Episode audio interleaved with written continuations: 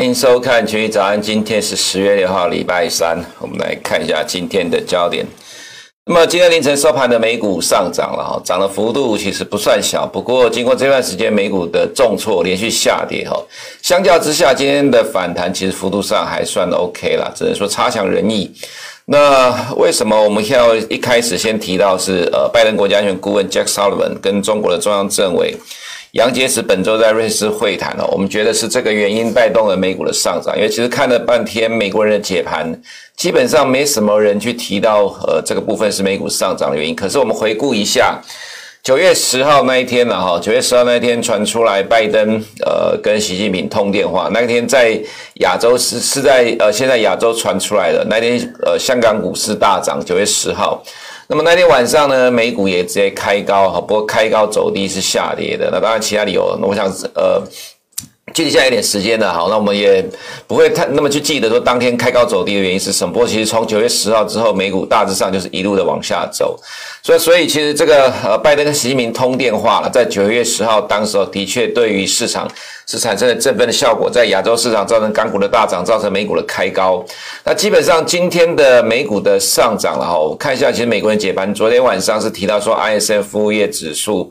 呃，比市场预期来的高，所以带动了买盘涌进哦。那看了半天，其实我个人觉得也还好，原因是，呃，这个 ISM 服务业指数只是小幅的反弹而已，幅度也不大，那还是在呃横向区间震荡。那要因为这个部分呢，呃，让美股大涨，其实有点说不过去了哈。只是看了半天，没有什么特殊重要的理由，甚至其实呃，原先负面的因素仍然是存在。呃，等下在盘势的部分会做个说明啊。所以说，其实整体的角度而言啊，其实美中的关系本来就是影响美股呃美股跟中国股市一个很重要的因素了哈。那如果美中关系能够其他关系缓和的话，当然对美股也是有帮助的。那么在这个周末。呃，拜登的国家安全顾问要跟杨洁篪呃见面啊。其实现在中国的代表团杨洁篪已经到了瑞士了啦哈。呃，会有什么结果？其实个人看法觉得不用期待太高了。原因是哈，如果说从三月布林肯跟杨洁篪的谈话到这不欢而散来看啊，你可以看到近期。呃，美国联合好几个国家在呃南海军演，那中国也出动了大量的飞机哦，在台湾的西南区上空那边飞来飞去的。那昨天新华社同在这个时间点发表评论说，美方如果延续错误对华的经贸政策，只会令全球经济雪上加霜，损害世界各国人民的福祉哈。那么还记得礼拜一的时候，戴奇呢呃发表这个对中的贸易政策谈话，虽然要取消呃豁免部分的关税，但其实那个是为了呃减少美国人的负担，减少美国企业的成本。那他接下来要跟刘鹤对谈，那也提到说，看接下来中国怎么回应，然后美国提出的要求，再做未来的一个呃决策。那当然也不排除再加关税，其实还是态度算强硬定了哈。那么在这一次的。呃，Jack Sullivan 跟杨洁篪的会谈，我想基本上市场一定是先从呃紧张关系缓和的角度来出发，所以股市先反弹哈。不过我们会个人觉得，其实不用期待太高。虽然拜登也强调跟中国是竞争，不是冷战，可是几乎所有的作为了哈，那基本上就是要再来搞一次冷战的方向。那对于中国来讲，其实态度上当然也是越来越强硬了。所以其实对于这一次的美洲会谈，我们个人不觉得说需要有太高的期待。美中关系会缓和哈，那如果会缓和的话，美美国就不需要搞这么多国际同盟要来围堵中国了。所以其实今天的呃美股反弹啊，我们个人觉得是要从这个角度来看的哈。那既然是这个角度来看，呃，其实也不用期待太高，对美股的看法就是短线的反弹而已哈。那么再来就是美国的财政部长 Jenny Yellen 提到了哈，触及债务上限将引发经济衰退，这不是第一次讲了啦，至少讲了超过五次以上了吧？因为时间快到了，Yellen 说十月十八号美国财政财政部的钱就要用完了哈。那在呃今天你很华尔街也警告了，就券商警告债务上限的僵局被市场低估了。呃，我们这么讲好了啦，其实。被低估的原因也是因为从二零一一之后这么多次的债务上限到期哈，其实并没有造成美股的大崩盘。那这个原因呢，呃，我们解释过不少次哦，其实都跟呃市场会学习从过去的历史经验来学习有关。因为最终债务上限还是会被通过的。呃，不过这一次的话，因为已经通过了临时支出法案到十二月三号，所以即使债务上限到期。也不会有美国的政府，呃，就雇员呢会暂时失业的情况所以这一次了哈，对于债务上限的这个拖延，其实可能会比过去的几年拖得更久。因为既然暂时不会有呃政府的雇员失业的话，其实就少了这个部分的压力。那么再来就是呢，呃，共和党 Mitch McConnell 要求民主党用这个预算协调程序的方式，独立的。啊，去调高这个债务上限，那这个部分呢，民主党希望的是暂停债务上限，需要共和党的加持，就是共和党的投票同意。所以这个其实会其实会拖下去。但是我们认为，既然现在拜拜登的民调大幅度的下滑，那。呃，对共和党态度来讲，其实以前就做过，现在只是在重复之前的立场，就是呢，全力的阻止民主党的施政了哈。所以这个僵局，呃，的确可能会持续的拖下去。但是如果呃美国政府暂时不会因为债务上限到期而关门的话，那其实美股要因为这样子而大跌哈，其实我们个人倒觉得呃几率不高啦。只是说，当然呃市场总是会呃不断的拿这个议题拿来炒作，但是呢呃这个部。分会是接下来哈新闻上，在新闻这个部分来讲，不断去成为呃市场看的焦点。只是我们认为股市会影响的部分来讲，呃，应该不会比较有剧烈的一个震荡。其实最主要的反应还是会在于经济的这一块。毕竟对投资人而言呢，哈，你手上的股票资产、风险资产涨跌，其实跟未来的经济成长、跟企业的获利成长有关。如果呃有什么样的变数影响到基本面，而让你手上的持股部位必须要调节的话，那当然近期最重要的焦点就是全球的能源价格，尤其是欧洲跟呃中国的能源危机所带来的影响了哈。所以呃虽然耶伦的这样的一个谈话了哈，还发了这些警告，我们倒觉得说，其实债务上限这一块。呃，暂时不用把它呃当做太重要的一件事情了，可以放在你的雷达上参考去观察但是不需要因为债务上限这个问题啊太过于的担忧。那么再来第四点的部分是昨天呃我们有提到，当然我们要重复讲哈，也就是要告诉投资人，现在的美股哈这一波的美股下跌，我们不希望你会觉得是莫名其妙的下跌，因为它是有原因下跌的。呃，我们常常在讲说，你要正确的解读盘势啊，知道它是怎么涨怎么跌，你才能够。啊，去因应未来的走势，而且能够去判断这个涨跟跌会持续多久哈。那么，既然这一波的下跌哈，是因为欧洲的能源危机、中国能源危呃能源危机所带来的问题，加上。欧美都有供应链的问题，我们在前两天看到 ISM 制造业指数里面的呃这个供应递延的状况，十八个调查产业里面有十七个产业都是有这样的情况，这个代表这个所谓的呃供应链的问题呢还会再持续一阵子了哈。那这个情况呢就带动了通膨的上升，未来是不是一定会有停滞型的通膨呢？边走边看，因为毕竟如果说要拿一九七零年代来比较的话，那么一九七零年代的通膨率高达在十五个 percent，但是这个所谓的石油危机。持其实持续的时间很短，可是，在通货膨胀的这个指标上面来讲，反映的时间倒是很久。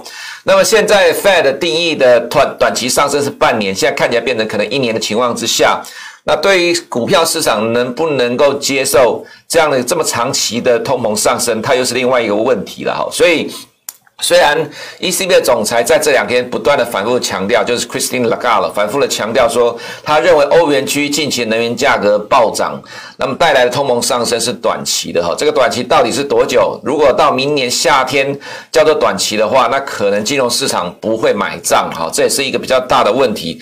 所以其实呃，影响到股市最重要关键的因素就是在于目前通膨的上升，那么市场直接认为了哈，不不管是 ECB 或者是 FE。滴滴呢都低估了呃，这目前的通货膨胀上升的问题，那这个会造成未来经济成长率持续的下修，企业获利持续下修，这是这一波欧美股市下跌的主因了哈。你还是要看得懂它到底在反映什么东西哦，才不会呃去错误的判断这只是技术性的下跌哈。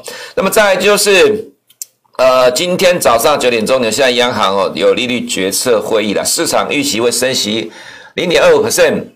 昨天澳洲央行的这个决策会议没有什么变化，等下我们会呃看一下澳洲央行的动态了哈。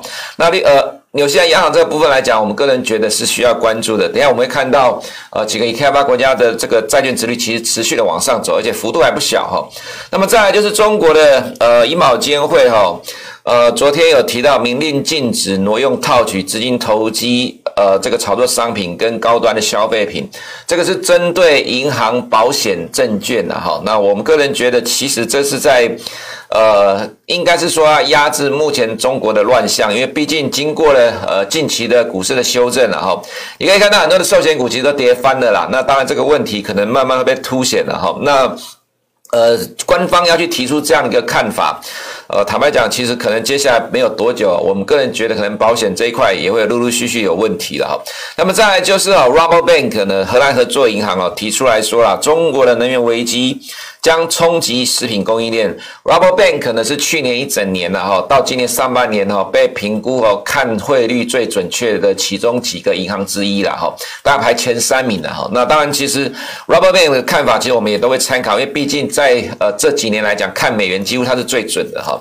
那预期它呃他们看法是觉得说中国的物价上涨未来的这个压力会越来越大。其实大概也跟前面呃我们提到说通膨胀造成这一波全球股市下跌。是最主要原因了哈，其实这个可能会是接下来一到三个月这个过程当中哈，呃，全球金融市场的焦点。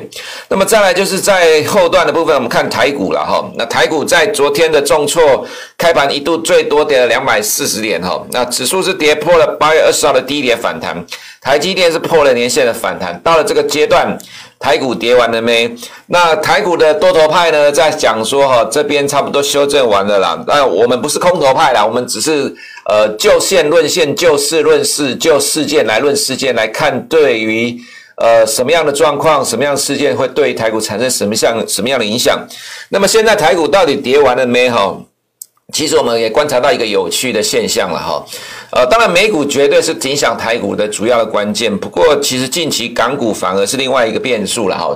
其实不知道从什么时候开始哦，台股变成跟港股挂钩。如果投资人你有留意的话，在礼拜一的时候，因为上周五美股是大涨的，但是礼拜一台股开盘后没多久，等了半个小时，港股开盘急跌。台股就跟着一路杀，台股被港股拖下去了。那原因是因为恒大的停牌。礼拜二的时候呢，台股跟着凌晨收盘的美股重挫了哈，最多跌了两百四十点。可是，在九点半港股开盘之后，震了几下呢，开始往上拉，台股也跟着往上拉。从礼拜一、礼拜二，我们看到的是台股居然跟港股高度的联动，而且是被港股牵着鼻子走。那这个状况是比较不好的现象了，我们个人会这样觉得。等一下在港股跟台股部分会做个说明哈。所以呢今我们来看一下今天的呃图跟数据的部分呢。昨天晚上公布的 ISM 服务业指数了哈，这就我们前面有提到说，其实 ISM 的服务业指数呢。其实严格来讲，虽然是高于市场预期六十一点六十一点九，前预期是五十九点九，但其实只是小幅的反弹而已啦。哈，其实这并没有，并不是什么多么亮眼的数据足以带动美股的强力反弹。但是，其实，在昨天整个盘面上来讲，呃，原来的利空仍然在延续，而且是变得更大。但是呢，呃，如果真的要看 ISF 服务业指数，我觉得实在太牵强了哈。那么今天晚上要公布 ADP 的数据，一级是四十三万人，前期是三十七点四万人。前期是大幅度的不如市场预期，那么这一次的话呢，呃，市场预期就没有那么高了哈。那不管是是这个数据最终出来结果是高于市低于市场预期的，其实基本上就会预期到，呃，礼拜晚上的非农就业人口。但是呢，之前潘友提到说，不需要一份很漂亮的数据，就一样在十一月会缩减 QE 了哈。所以。今天晚上的数据哈，只要稍微的接近这个数据高或低来讲，我们都觉得不会是对于阻挡 Fed 缩减 Q 有太大的问题哈。那么昨天的原油呢，持续的上涨，那呃美国涨了一点六九，布兰特涨了一点五九 percent 哈，它仍然在延续礼拜一的 OPEC 会议的这个呃内容了哈。所以昨天我们看到欧洲的天然气一天涨了二十点零三个 percent，美国天然气涨了九点四六 percent，所以我刚刚前面讲到的。呃，造成这一波欧美股市下跌的原因仍然在持续的进行当中，而且昨天的单日的涨幅算是蛮大的哈。那指标当然还是看欧洲的天然气，也就是欧洲能源危机仍然在进行。虽然 Christine Lagarde ECB 总裁一直强调这只是短期的啦，不过以现在欧洲的状况来看呢，这个很有可能会持续到明年的夏天都会是这样的情况。那就看呃金融市场要怎么样去衡量评估，或者要不要接受呃。官方所讲的，这只是短期的上升了哈。毕竟在未来几个月一定会看到全球的物价持续的大涨，那这个全球物价持续大涨，它最终一定会影响到呃经济的基本面了哈。另外一个是我们昨天讲到这个。欧洲的天然气，昨天这个数据是一八八，到了今天二二五，这个意思就是说，呃，把天然气换成哈跟一桶原油相当的一个呃数量来比对的话，现在等于一桶的天然气啦哈，呃是跟原油来比较是两百二十五美元，那么布兰特才八十三美元，这个就会吸引哈现在抢不到天然气的去抢买原油来发电，这个就是现在为什么原油会被推得走的原因哈。那美国银行说了，看布兰特到一百美元，而且会产生石油危机、能源危机啦，边走边看呢。反正现在时间也还没到。那如果真的发生的话，是不是会对于全球金融金融市场带来大的剧烈的震荡波动？你就必须要高度警觉了啊！所以说，我们对于。呃，股市这一波的修正是不是到底了？我们并没有那么乐观的看法，因为毕竟这个问题正在持续的恶化当中，这可能是投资人必须高度警觉的哈。那么再来就是两年期的公债呢，今天涨了二点一六 percent，十年期的公债涨了三点一七 percent。那昨天投资人在问说，教科书上都在讲十年期公债殖利率，没有在讲两年公债殖利率，那为什么我们都会讲两年期的公债殖利率？没有错啦，教科书不可能对于每个年期的殖利率它反映了什么东西去一个一个讲得很清楚了哈。基本上。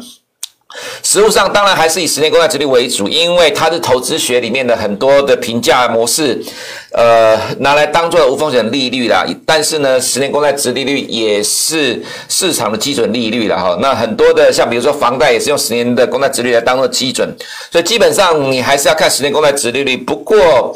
去判断 Fed 的动态，大概未来半年到一年的动态是以两年期的公债殖率为主，因为毕竟短中长期它还是有它呃反应的标的啦哈，所以去反映在呃看 Fed 的动态来讲，其实两年公债殖率比较贴近，所以这也是为什么在九月二十一号 FOMC 之后，两年期的公债殖率大涨，当然它也跟着。呃，国际的呃，已开发国家的这公债殖率在上涨啊。那除了美国之外呢，我们也看到哈，像呃通膨预期的部分呢，今天凌晨继续的上涨，而且涨的幅度变得更大了。这个跟原油、天然气的价格上涨有关了哈。两年期的上涨三点三一 percent，五年期的上涨二点九 percent，通膨的压力会是今年第四季对于股市最大的变数。那么我们还是强调这一点，虽然昨天说了哈，这个要不厌其烦的说，你要了解为什么会影响到。股市来看了哈，呃，这个是密西根大学下面的新兴指数在呃九月底的数据了哈，九月中的数据。不管是对于买房、买家具、买汽车的未来预期，都是掉到了四十年来新低。原因是因为通货膨胀，因为价格的上涨，减少了民众的消费的欲望。但是这只是预期，还没有反映在销售数据。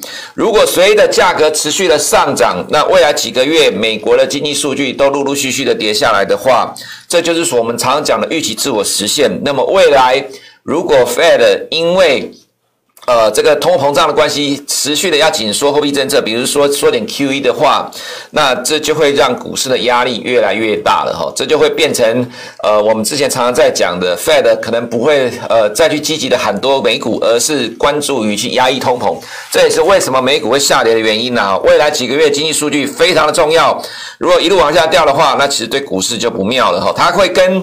去年第二季新冠肺炎疫情之后，经济数据往下掉，结果股市往上涨，是完全不一样的逻辑哈。那我们看到昨天挪威的十年债殖率涨了二点七 percent，英国大涨了七点一九 percent。哦，你很难想象哈，这个涨的幅度其实是在呃大部分国家里面涨幅最大，因为市场预期英国在十一月要升息哈。那德国的十年公债殖率大涨了十二点一五 percent，美国涨了三点七 percent，全球的债券殖率都在涨。那我们也讲了很多次，不用再赘述了啦哈。你要看的。懂这个市场到底在反映什么逻辑哈？昨天的澳洲央行没有什么改变，看起来是比较偏中性的了哈，所以看起来澳洲央行的动态就不是近期的焦点。今天如果纽西兰央行升息的话，没有意外呢，呃，可能会带动纽西兰的十年国债殖利率继续的上涨。那昨天澳洲虽然没有变动，是偏中性哦，但是也上涨，跟着全球的市场利率在走。十年国债殖利率呢，它也是市场利率了哈，所以如果市场利率一路往上走的话，呃，未来对于金融市场来讲，压力当然也会越来越大哈。那美元的话，就连续三天的震荡之后，在美债殖率上涨也撑住了，就是高档的震荡了哈。不过我们认为中期还是升值的趋势没有改变。回到美股的部分。呃，刚刚前面有提到，是因为美中的会谈，所以带动了反弹。但这个反弹的话呢，呃，我们认为就是等待了哈，等待事情的演变跟进展。不过因为造成压力，这一波下跌的状况没有改变，所以我们认为这就是短期的反弹而已。那么再来看到呃新市场的部分呢哈，呃，中国的 ADR 今天是反弹，跟着美股在谈。那可是我们看到昨天的港股哈，比较不利的地方在哪里？其实我们之前一直提到说哈，恒大。不会是单一一家公司的问题。那么在呃传出来说了哈，富力地产要收购恒大物业五十一个 percent 的股权之后，恒大的公司在下跌。那么在昨天呢，花样年控股公司在违约。那花样年的公司在违约，就造成昨天香港的地产股大跌哈。比如说富力地产跌了九点五三 percent，这是呃去承接恒大物业的呃公司啊。那么恒融创。跌了十点零六个 percent。那今昨天我看了中国的一堆的一些新闻的探讨，在讲到说为什么一堆的房地产企业开始陆续的违约，没办法啦，不会是只有一家恒大的问题啦。你只要是研究过房地产产业，不只是台呃这个中国啦，全世界都一样了哈。尤其中国现在正在控制房地产的这个状况了哈，这个政策坦白讲冲击非常的大。我们还是维持同样的看法啦，不会是呃中国恒大的问题，不会是只有一家的问题啊，它会是整个。中国房地产的问题，而这个冲击呢会非常的深远，呃，可能会未来未呃让未来一年的中国股市哦很难抬得起头来了哈。那我们这里框起来就是九月十号的拜登跟习近平的通话大涨，后面就一路下跌了。所以其实还是看基本面题材的话，对于市场顶多只有短期的支撑的哈。那 A 五十呃在本周来看也是陆续的慢慢的掉下来，就是跟着港股的动态在走。基本上我们对于港股跟 A 股的看法一样啦，保守没有改变。台股的部分呢，呃，我们这里看一下哈，粉色的是加权指数啦。昨天一开盘跟着美股凌晨下跌，重挫最低跌了两百四十六点。那么反弹上来之后呢，一直到港股开盘哦，绿色这条是港股，港股往上拉，再带动台股跟着往上拉。所以你可以看到，在台股收盘之前，在这个波段呢。基本上是跟着港股在走，被港股拉上去。那我们刚刚有提到，礼拜一的时候台股开盘其实并没有很弱啦，但是在港股开盘之后急跌，因为恒大停牌，港股的重挫呢带动台股也跟下来。礼拜一、礼拜二的台股竟然是跟着港股高度的联动了哈，那当然这不是好现象，为什么呢？我们刚刚也提到，其实对港股而言了哈，中期来讲，它会持续的破底。目前香港的政经环境非常的不利，所以中期而言呢，它是持续弱势的走势。但是如果台湾现在既然要跟港股挂钩的话，那就会非常的不利对多头而言。我们希望这个呃联动性然后不要持续的发生。如果持续发生的话，呃，可能对台股的压力还是很大哈。这个是在盘面上我们所看到的动态，这是第一个。那么第二个是加权指数破了八月二十号的低点，有这个多头抵抗哦。ODC 破了年线之后有多头抵抗，有多头抵抗是正常的啦。短线跌得重，多头抵抗也正常。这么今天也在用力护盘。不过我们刚才前面看到，呃，欧洲的能源危机哈，价格持续不断的创新高，这个是造成欧美金融市场股市重挫的原因。如果还在持续的恶化当中。债券殖率持续的上涨，那当然市场总有一天会适应不断上涨的债券殖利率，因为从过去的二十年的历史来看，在殖率上升的过程当中，美股仍然能够上涨。不过现在的问题在于啊，过去二十年在美国的通膨里面没有出现过四个 percent 到五个 percent 的数据，现在呃可能会维持至少半年的时间。呃，CPI 维持在四个 percent，如果维持在四个 percent 的话，这势必会冲击到明年一整年的企业获利跟经济成长。那这个其实是跟过去二十年所看到情况完全不一样的这个状况了哈。所以这个影响美股修正的因素仍然没有结束。那么对于台股而言，虽然这边的本益比只有十三倍了哈，在这个地方我们也提到说，本益十三倍很低，终究会上来，的确也反弹了这一段。不过现在的状况跟这里的状况不太一样，所以呃，我们认为短线的多头抵抗。那乐观其成啊，但是你不要期待太高，因为真正影响现在台股的方向还是看美股。那最好港股跟台股的联动哦，不要再继续下去。如果再继续下去的话，其实对台股也是有不利的发展。以上是我们今天群益早上的内容，我们明天见。